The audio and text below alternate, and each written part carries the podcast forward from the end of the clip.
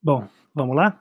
Está no ar Erramos, uma conversa entre Daniel Francoy e Marcelo Lotufo.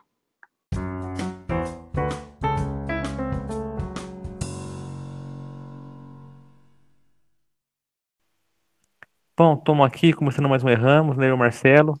E como já é um de praxe no programa, a gente sempre comenta, começa, começa falando dos feedbacks que a gente recebeu durante a semana. E a gente recebeu um comentário muito interessante, Marcelo, que a pessoa falou que o que ela mais gosta no programa são quando a gente faz errata. E o que você acha disso, Marcelo? Olha, eu acho curioso, para dizer o mínimo. E me interessa muito, porque na verdade a errata é uma consequência de um erro que a gente fez anteriormente. Só que ela não gosta dos erros, né, ou das besteiras que a gente fala, mas elas gosta, ela gosta, né, a ouvinte das correções. Achei curiosíssimo isso. E eu, eu, também achei legal, cara, porque, enfim, a gente, não, a gente não erra de propósito, a gente erra porque a gente realmente fala muita coisa, muita bobeira mesmo, né? E depois a gente, depois a gente tem a humildade de corrigir lá e tentar acertar. E muitas vezes a errata é que ela vai abrindo portas que a gente não tinha como abrir se dessa notícia certinha no comecinho, ela falasse tudo sem erro. Então a errata ela acaba sendo uma espécie de, de portal para você conhecer mais o tema chegar em outros lugares, cara. Achei interessante isso, cara. Não, com certeza. E também é como a errata acaba obrigando a gente a, é, a continuar falando do mesmo tema, né? Vai provocando mais respostas dos nossos ouvintes. E essa semana, por acaso, né, teve um comentário sobre a errata que a gente fez. Quer dizer, não sobre a errata, mas a gente fez uma errata para corrigir é, o nome dos times de futebol, né? Da, da Libertadores. Aliás, Daniel, não sei se você viu, mas o Strongest é, perdeu de 3 a 0 do Santos. Então. É, eu acho que o Strongest é um time boliviano, né? O Strongest ele, levou, ele tá levando umas goleadas muito feias essas Libertadores aí. É. Às vezes ele vai bem, mas assim, o Strongest é um time assim que. A Bolívia não tem muita tradição em futebol, né, cara? Infelizmente. Mas é, é curioso, é que nem se você é filósofo e por acaso seu nome é tipo, não sei, Hegel, sabe? Não, não pode dar certo. É que nem se o nome do time é, é o mais forte, Strongest não dá certo. Tem uma ironia ali que a pressão fica muito grande, entendeu? Com certeza, aí, né? Não, não pode dar certo. Mas enfim, mas aí o, o escreveram pra gente, né, falando que é, que não, o melhor não é, né, o nome dos times. Não foi isso, Daniel, mas é é, é, o comentário falava que criticava que o mais triste no futebol, no futebol brasileiro hoje em dia não nem o nome dos times, que são nomes são legais e tudo mais, mas que os nomes dos jogadores estão cada vez mais chatos, né? O Brasil tem uma tradição de jogadores com apelidos, né? Então, então temos Vavá, Didi, Pelé, Garrincha, Tostão, Pelé, Cafuringa. Ou seja, durante décadas a gente conheceu os jogadores por apelidos, assim, era uma coisa mais irreverente, mais anárquica, e hoje em dia, não sei se é o resultado das escolinhas de futebol, é tudo nome próprio, nome composto, então tem Rafael Lopes, William Xavier. João Augusto. João Augusto. E é uma coisa. É, é, eu acho que tira um pouco da graça do futebol, cara. Tira um pouco daquela, daquela precariedade que pontuava o. Enfim, não sei se é um romântico mas eu, eu, eu gostava mais quando era apelidos, cara. Sim, não, estão burocratizando o futebol. Agora todo mundo tem nome de de oficial de justiça ou de, não sei, de. É, é de não, parece uma escolinha, né? E agora para o nome composto, que até pouco tempo atrás, quando tinha um, repetia o nome, eles colocavam um segundo nome que era meio que brincadeira. Então tinha o Valdir, que era um famoso atacante do Vasco nos anos 90, aí surgiu um outro Valdir, aí ele virou Valdir Bigode, cara. Hoje viraria Valdir Xavier, cara, então não seria tão legal, eu prefiro Valdir Bigode, cara, com certeza, cara. E uma curiosidade, o que você acha dos diminutivos, Daniel? Porque também tem bastante, na verdade. Eu, eu quando eu, enfim, tava morando é, na Alemanha, nos Estados Unidos também, eu acho, o pessoal me chamava de Marcelinho, e eu sempre tive a impressão que era por causa do futebol, porque é gente que não fala português, nem sabe direito que é um diminutivo. Mas ele conhece o jogador de futebol que é Marcelinho. Tem vários, tem Marcelinho Carioca, Marcelinho Paraíba, tem um monte de Marcelinho. Então eu fiquei com o Marcelinho para um pessoal lá no estrangeiro. E tem outros, enfim, tem é, Romarinho, tem Robertinho, tem, Romarinho, Tem, Eu, eu, um acho, monte. eu acho o diminutivo interessante. Eu gosto do diminutivo, ele, ele é carinhoso, assim. Eu acho que tem um certo carinho no, no diminutivo, assim. E ele traz uma certa informalidade, assim. Eu, eu gosto, eu gosto do, do diminutivo. Eu gosto mesmo. Tem, eu tenho Zinho, Marcelinho, Ronaldinho. Eu gosto, eu gosto mesmo, cara. Eu acho que é melhor do que o nome composto, cara. É muito melhor. Não, total. Zinho é diminutivo de Zé? O que que é? Então, é que às vezes esses apelidos não tem nada a ver com o, com o nome, né? Por exemplo, o Viola, que foi um atacante do Corinthians, que foi um dos grandes jogadores do Corinthians nos anos 90, ele chama Paulo Sérgio Rosa, nada a ver com o Viola. Então, às vezes, o apelido não tem nada a ver com o nome, cara. Então, de repente, o Zinho se chama, sei lá, Dalberto, enfim. é- Ah, semana deve que vem ser de faz. Zezinho, deve ser de Zezinho. Semana que vem a gente faz errata aqui e fala o nome do Zinho, cara. Então tá bom. Bora ler os poemas? Vamos lá, Marcela. É, quer E- começar hoje, você? Começo, né? É, semana passada você começou, começo eu. Bom, eu escolhi um livro da Cecília, um poema da Cecília Pavon, né? Que foi o do livro Discoteca Selvagem, que a Jabuticaba, inclusive, é, publicou no, no final do ano retrasado, né? 2019, se não me engano. A tradução é Clarice Lira, Mariana Ruggeri. E é engraçado, porque esse poema, esse livro da, da Cecília Pavon, Marcelo, você é da editora, sabe muito bem, ele, ele é um ele é volta e meia alguém compartilha algum poema dele na internet, no Instagram, ele é muito compartilhado. E esse poema que eu mais gosto, eu nunca vi ele, cara, eu nunca vi ele compartilhado, então eu vou ler hoje, é, porque é um poema que eu gosto muito, ele tem uma singeleza que me atrai bastante. Então vamos lá, chama Hoje eu vi um quadro. Hoje eu vi um quadro numa padaria aqui perto. Parecia feito por uma mulher que estava em casa e que algum dia fez um curso de pintura, ou quem sabe, era enfermeira e pintava como hobby. Era uma imagem de um pátio colonial, um piso xadrez, vários vasos com arbustos e um poço. A pintura era extremamente tosca, mas me comoveu, porque me reconheci nela. Senti que meus poemas, este, por exemplo, eram seu equivalente. O fato de estar numa padaria também me fez pensar que meus poemas eram como biscoitinhos, de canela mal assados. Uns biscoitinhos que uma mulher que não sabe nada de cozinha decide fazer no domingo à tarde, quando não tem que ir trabalhar. Esse é o poema, Marcelo. E já emendando, eu, escolhi ele porque eu gosto muito desse olhar é, sobre a nossa precariedade, né? Sobre aquilo que nós temos, é, nossos hábitos mais precários, nossa, ele tem uma empatia, uma compaixão muito grande pela, pelas pequenas coisas que nós temos em nós, assim, as pequenas válvulas de escape, pequenas fugas diárias, assim, que são precárias, são imperfeitas, mas que no final acabam salv nos salvando de nós mesmos, às vezes, cara. Não, com certeza. Mas eu, eu gosto desse poema. É curioso, porque eu acho, eu não me lembro agora, mas no começo foi um poema que bastante gente compartilhou assim. Eu acho que toca numa verve assim no- do, da poesia contemporânea, né? De, de escrever uma poesia que se questiona como poesia. Tem uma, uma coisa assim, tem uma auto-ironia, assim, digamos, né? Quer dizer, a- a- o meu poema é um biscoitinho. Não, é tão ruim quanto o quadro, mas é por isso que ele é bom. Essa coisa assim. É. É uma autoironia, mas é uma autoironia que ela não é muito.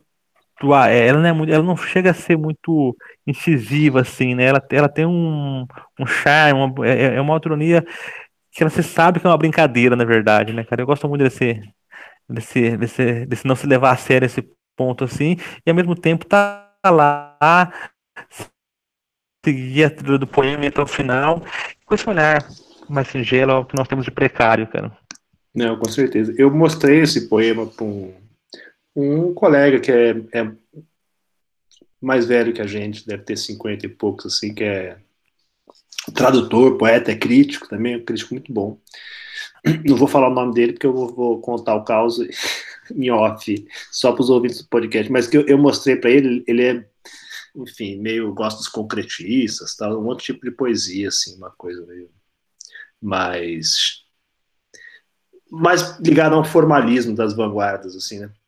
E eu, eu li, ele comentou assim, ah, como é que tá a Jabuticaba, né? O que vocês têm feito? A gente tinha acabado de publicar esse livro, eu estava na livraria conversando com ele, mostrei o livro para ele, falei, ah, acabamos de fazer esse livro aqui, da Cecília Glavon. Ele falou, ah, deixa eu dar uma olhada. Aí eu falei, ah, deixa eu abrir um poema aqui que tem feito sucesso. Aí eu abri nesse poema para ele, dei para ele assim, ler. Aí ele lia, leu e falou assim, eu não entendo, eu não entendo essa poesia. Ele falou assim, mas por que, por que, que as pessoas gostam dessa poesia? Eu não entendo. Eu falei, ah, eu acho que tem uma coisa assim, é um outro patos agora. Essa poesia que você anda lendo, ela tem uma coisa muito assim, de se levar muito a sério, né? Essa poesia da, da, das vanguardas ali do, dos anos 50 e seus desdobramentos depois, né? Que são uma poesia que é ao mesmo tempo crítica literária, assim, uma coisa que se leva muito a sério. E eu falei, ah, é, o Patos hoje é um pouco diferente, assim, acho que o pessoal está fazendo exatamente o contrário do que os seus ídolos, por isso que você não não gosta, não entende. Mas enfim. É, e... não. Quando a pessoa fala que não entende, a gente fica até sem saber o que falar, né, Marcelo? É, porque é difícil, né? O que, que, que, que eu faço? Que eu explique porque que o poema é bom? Como é que você explica o poema é bom? Porque assim, não tem nada complexo no sentido. O poema não dá grandes voltas, o poema é aquilo que ele oferece ali para você, né? Dado. É uma coisa. Esse, nesse caso, né? Sim. Então, assim, eu vou explicar e vou ter que ler de novo o poema. É, é gosto, eu gosto de uma piada, né, Marcelo? Aquelas piadas, ah, o Marcelo, enfim. É, não tem o que explicar, né? Se não pega no começo não gostou, não vai gostar na segunda leitura, cara. Pois é, mas bom, mas é, é bom a conversa também. Então foi bom que ele não gostou, que deu, deu para deu confrontá-lo com, essa, com a poética dos jovens aí, porque a gente é jovem também, né? Apesar de ser velho. Aliás, é um tema que a gente vai falar depois, não ser nem jovem nem velho direito. O limbo o limbo da meia-idade. Mas, bom, isso fica para o terceiro bloco. Mas sabe que o, o, poema que eu trouxe também, eu acho que ele casa com, com esse poema que você leu, assim, também, né? Com essa, essa coisa de tirar uma poesia do cotidiano, né? É, que às vezes pode parecer antipoético, né? Nesse caso, eu curto da burocracia. Eu, que eu trouxe um poema do Chico Alvim, é, que chama Quase Aposentado. E eu trouxe em parte porque eu fiquei me sentindo culpado que no episódio passado a gente fez aquele jogo Chico Alvim e Paulo Guedes, e eu fiquei me sentindo culpado porque depois eu, eu fiz um post na internet lá de pôr o Chico, assim, é Chico Alvim ou Paulo Guedes? E aí eu fiquei assim, não, Chico Alvim tem nada a ver com Paulo Guedes, não é para ficar misturando essas coisas assim, que são, são espíritos diferentes, não, não, não dá certo. Fiquei me sentindo culpado que vão achar que né, talvez que tenha um paralelo ali, que alguma analogia entre Chico Alvim e Paulo Guedes, não era nada disso, era só o jogo mesmo. Então eu falei, deixa eu trazer um poema de verdade do, do, do Chico Alvim, né, além do jogo, para nos redimir, mostrar que a, que a poesia do, do, Chico Alvim é, é muito maior do que o Paulo Guedes. Então vou ler aqui. Quase aposentado. Da janela de meu trabalho, vejo três palmeiras.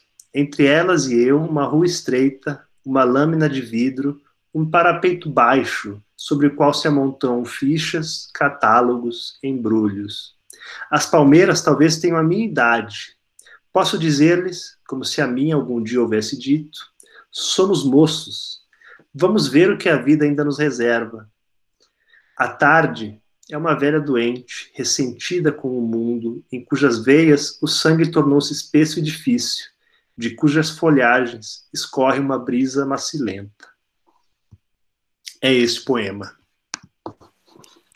Eu gosto muito dessa poesia que ela tenta captar um momento, não um instante, né? Que é o olhar do poeta para um, uma rua com algumas palmeiras, um, um lixo na rua, assim. E é, um, é, um, é aquela poesia que é um retrato eu gosto muito da, dessa, dessa poesia instantânea, assim, e de buscar essa. Nem uma, uma iluminação, assim, mas buscar mostrar uma, uma clareza na, na visão, assim, cara. Como é muito claro, né, Marcelo? Sim, não, acho que é isso mesmo, né? E também, assim, é curioso, porque é, é uma coisa, assim, que parece que tem quase a fórmula de uma transcendência, mas não é nada transcendente, nada metafísico, né? É mesmo o poder de um momento, assim, que cria uma imagem bonita. Mas que é isso, né? É essa tarde macilenta que se arrasta. Como a vida e suas burocracias também, né? Quer dizer, é isso que o poeta está tá vendo, vivendo, e é disso que ele está fazendo a, a poesia dele. Mas está encontrando esses, esses, esses, esses pontos de fuga, né? Acho que isso às vezes salva também. Salva sim. E só fazendo um complemento, Marcelo, que a gente fala muito sobre imagens em poesia, né? A gente até comentou que tem algumas, alguns poemas que a gente até leu aqui, que as imagens elas são até de significado cifrado, assim, e, e, e, a gente gosta disso, mas tem outros poemas em que aquela imagem, ela é claramente ela, ela é muito fácil de decodificar e, e, e traz uma limpidez que também é muito agradável para a poesia. Sim. Não, acho que é isso, né? Tem espaço para para objetos diferentes, né? Objetos poéticos diferentes que, que buscam fazer coisas diferentes. Este episódio de Ramos tem apoio da Casa de Beleza Antonieta, a líder em variedade de esmaltes em Araras e região. Aqui você encontra as cores mais bonitas e poéticas para suas unhas. Do vermelho, Léo mandou flores, para o marrom, terracota provoca. Do azul, Madeleine no meu chá, ao amarelo, de Adorim também quer amar. Casa de Beleza Antonieta. Tudo para você ficar mais bonita. Bom, estamos de volta aqui com Erramos, né? E como o Marcelo falou, a gente vai ter uma surpresa no terceiro bloco, né? Na verdade, uma surpresa até pra gente, porque a internet é mesmo um lugar muito estranho, né? Então, a gente fez aquela brincadeira semana passada, é Paulo Guedes, o Chico Alvim, e foi um, uma. Um, a gente até colocou na internet os poemas lá, os desafios. Houve um certo engajamento, muita gente compartilhou, muita gente comentou. Isso acabou, deve ter corrido um pouco mais do que a gente imaginava, e gerou uma reação tanto quanto nervosa de um poeta mais sério, um poeta da linha mais conservadora, vamos dizer assim, né, Marcelo? Uma definição mais civilizada, assim, que mandou um e-mail pra gente, que parece uma carta, na verdade, é uma carta bem desaforada, né, Marcelo? A gente ficou até meio assustado com o tom que as pessoas assumem hoje em dia, cara. Não, com certeza. Acho que assim, é isso, né? Às vezes a, a, vida literária pode ser um pouco solitária, mas a, vida de podcast não tem nada de solitária, porque é, você, você se abre para receber os comentários e as críticas aí de todo mundo, e é isso, né? Às vezes vem umas críticas mais pesadas, mas bom, é, eu acho que vale a pena ler a carta no ar, né? Para também inteirar nossos outros ouvintes sobre, sobre nossa semana, como é que foi aí, que a gente resolveu talvez não responder ainda, só comentar no ar mesmo, né, Daniel? Sim, sim, a gente vai ler a carta aqui, porque nós temos esse hábito aqui de, se alguém escreve, a gente tenta ler, ou pelo menos tenta comentar, e exercendo nosso direito de resposta, né, Marcelo? Então vamos, vamos ler a carta do, do, do rapaz, aí, vamos chamar ele de senhor, né, Marcelo? Vai, bom, ele, né? ele assinou, né? É. Bom. Enfim, quem começa? Quer que eu comece? Começa você, começa você. Tá bom. Bom, começa num tom meio é, agressivo, mas vamos lá. Os palermas que aqui entram percam, todo, percam toda a esperança. Eu poderia citar em latim, italiano ou em português bem cuidado, mas seria inútil diante de vossa cultura e público. Confesso que lutei, que relutei em escrever, mas o último episódio de vosso programa superou todos os limites da indigência poética e política.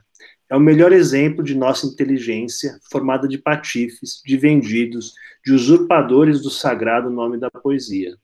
Patifes que obedecem às ordens de uma ditadura globalista, que confundem a liberdade com piadas infames, que buscam não o belo, mas a bagunça. A vida política, as decisões econômicas, os rumos de uma nação em risco não são para ratos como vocês, rábulas que mal sabem ler e escrever, e, mesmo assim, se aventuram como conselheiros da juventude, como falsos profetas que disseminam nada mais do que a própria ignorância. Bom, esse foi só o começo da carta, né? É, antes de eu continuar, Marcelo, eu estava vendo aqui as, as, ofensas que ele enumerou contra a gente aqui. Existe um. Vamos, vamos falar de bingo novamente? Se houver um bingo de eu gostaria de ser xingado de tal coisa. Ele realmente me chamou, me chamou, me chamou de, de patife, rábula, usurpadores e falsos profetas. São ofensas que eu sempre achei que um dia eu fosse me xingar, cara. Então eu vou colocar uma casinha no meu bingo ali, vou colocar um cheque. Não, completando. Ah, melhor que isso, só se ele tivesse chamado a gente de bobalhões. Mas não, não chegou a tanto. Não chegou. Então vamos, vamos e, ler assim, o resto. Eu achei curioso também, assim, não, eu achei curioso também chamar a gente, achar que a gente é globalista. Eu até hoje não entendi muito bem o que, que as pessoas querem dizer com isso. Mas deve ser porque a gente está lendo poesia de, de, de, um monte de lugar, deve ser isso aí. Poesias do globo todo. Aqui a, a poesia do mundo você encontra aqui, não erramos. Exatamente, a poesia do mundo, do mundo globalista, né, cara? Do mundo que, do mundo globalista que roda. Vamos lá então. Redondo. É, continuando a carta, antes de falar de poesia, dos sagrados saberes do espírito, aprenda o sentido de palavras tão simples e tão essenciais como o belo e o sublime. Palavras que são sementes da civilização do Ocidente. Palavras que devemos almejar um dia entender e respeitar. E se não souber a diferença entre lixo e poesia, que ao menos se retirem da conversa do espírito e retornem para a toca de onde saíram. E deixo claro, não é por vocês que me rebaixo escrever esta mensagem, a criticar um programa que nunca deveria ter escutado, mas eu faço em nome da juventude, das mulheres, dos filhos e filhas de pessoas de bem, que não merecem o risco de serem enganados por charlatões como vocês. É, enfim, Marcelo, leu o nome dele ou não? Ah, pode ler aí. Então tá aqui, né, João Albuquerque. Depois ele fala que ele é maçom, tem até o nome dele aqui, Grão. Grão. Peraí, que não tô, não tô vendo aqui. Grão-mestre. Grão-mestre, cara, grão-mestre. Taubaté aí. Taubaté, cara. Enfim, será que ele conhece a grade de Taubaté, cara? Enfim, não sei, cara. será que eles frequentam a mesma loja maçônica? Olha, Marcelo, eu fiquei impressionado como as pessoas estão bravas hoje em dia na internet, né? E como a gente tá o tempo todo sendo vigiado, né, cara? Eu tô preocupado agora, cara. É, não, eu acho assim, eu, as pessoas se levam muito a sério. Eu acho que não precisa se levar tão a sério, assim, porque eu acho que é uma. Se tem uma coisa que a gente não espera com esse podcast é mudar o mundo, mudar o mundo, né? Então, assim, acho que não precisa se preocupar que nosso, nossa ânsia globalista não vai, não vai, não vai atingir o mundo dele, assim, né? Não, não vai atingir, cara. E eu não sei o que falar, não, a, gente não, a gente aqui não tem o hábito de não pedir desculpas, lá a gente insiste na brincadeira, mas o rapaz ficou nervoso, enfim, eu imagino que são tempos frustrantes mesmo, e o cara tá lá, tá tendo que ser lá no espelho todos os dias e o que ele vê, com certeza ele não gosta, e de repente uma piada acaba revelando esse horror, que é a própria imagem no espelho, né, Marcelo? Enfim, talvez seja isso. E, e, de certo modo, eu sempre soube que um dia ia arrumar briga com os maçons, cara. Não sei porquê, mas sempre soube, cara. com certeza. Era, era de se esperar. A gente estava avisado. Mas, bom, eu acho que é isso, assim. Ninguém é obrigado a escutar o podcast que não gosta. Então, é, por favor, é, é, como é que é? João por favor, grão, João, João Albuquerque, grão-mestre, não, não perca o seu tempo com a gente, que definitivamente não vale a pena. Bye.